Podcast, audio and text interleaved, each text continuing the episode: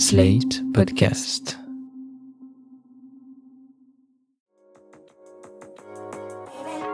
Il y a beaucoup de petits ou de gros mots sur lesquels on n'ose pas toujours mettre des mots.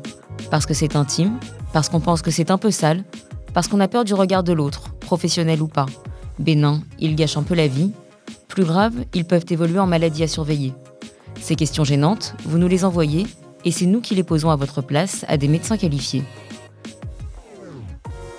Questions gênantes, proposées par l'application Livy, le centre de santé digitale qui vous permet de consulter un médecin en téléconsultation.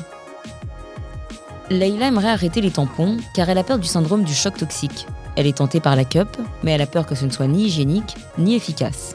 Nous avons posé la question au docteur Aristide Abal, gynécologue à Paris. Pour ce qui est du choix des protections hygiéniques, donc effectivement aujourd'hui il y a, on va pas dire une mode, mais un intérêt prononcé pour la cup pour plusieurs raisons. L'aspect écologique est relativement important, l'aspect économique également. Mais la cup, ça va vraiment demander une hygiène supplémentaire, puisque ce, n'est pas un dispositif euh, à usage unique jetable, c'est quelque chose que l'on va réutiliser, donc il faut être très rigoureux concernant l'hygiène. Le risque, donc on parle aussi assez régulièrement du euh, choc toxique. Donc qu'est-ce que c'est le choc toxique? C'est en fait le staphylocoque doré qui est présent chez certaines femmes, euh, ce qu'on appelle un portage asymptomatique chez euh, presque 10% des femmes. Donc c'est pas anodin.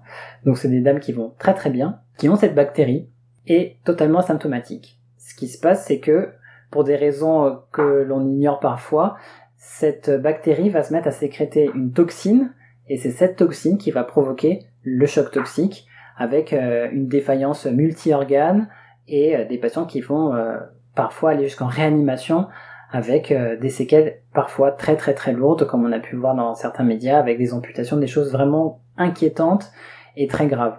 Donc c'est pour ça qu'on en parle beaucoup. C'est relativement rare, heureusement. À titre d'exemple, il y a une vingtaine de cas par an en France donc c'est quand même quelque chose euh, que l'on voit de temps en temps et euh, assez constant chaque année. Pour ce qui est de la cup, on a cru pendant longtemps que ça protégeait du choc toxique, que le choc toxique ne concernait que les utilisatrices de tampons. Or, ce n'est pas le cas.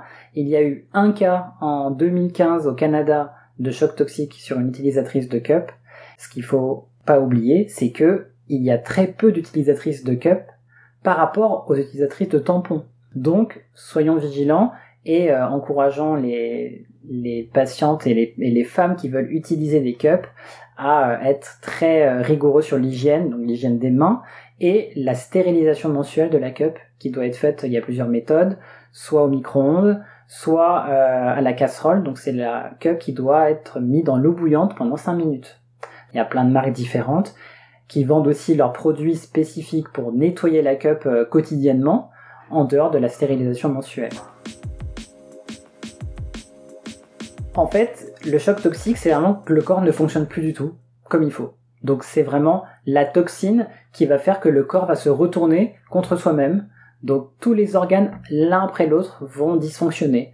Ça va très très vite le choc toxique, ça se fait en quelques jours, donc c'est vraiment 24-48 heures, une évolution rapide, on se sent pas bien comme un syndrome grippal, puis euh, on fait pas forcément le lien, et ça arrive lorsque le tampon est oublié plusieurs heures, plus de 8 heures, c'est pour ça qu'on déconseille de porter les tampons au-delà de 8 heures, idem pour la cup, c'est vraiment euh, un des, des, facteurs favorisants très très souvent retrouvés, la bactérie aimant euh, être dans des zones humides, qui va proliférer plus vite, et dans un pH plutôt neutre, alors que le vagin a un pH acide.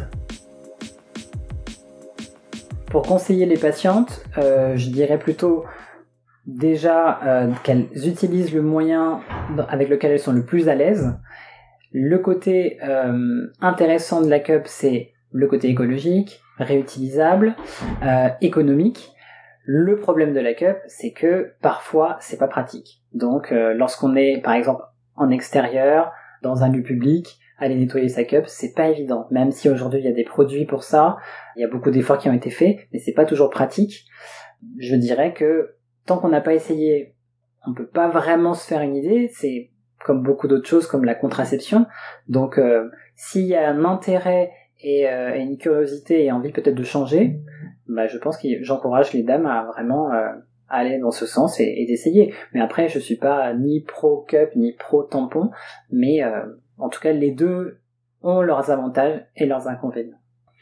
Les serviettes hygiéniques, c'est plus pour les dames qui euh, n'ont jamais eu de rapport, qui euh, ne sont pas à l'aise avec le fait d'introduire quelque chose au niveau du vagin, pour aussi certaines dames qui n'ont pas des flux très abondants et à qui ça va très très bien. Donc les serviettes hygiéniques, ça fait l'affaire sans problème.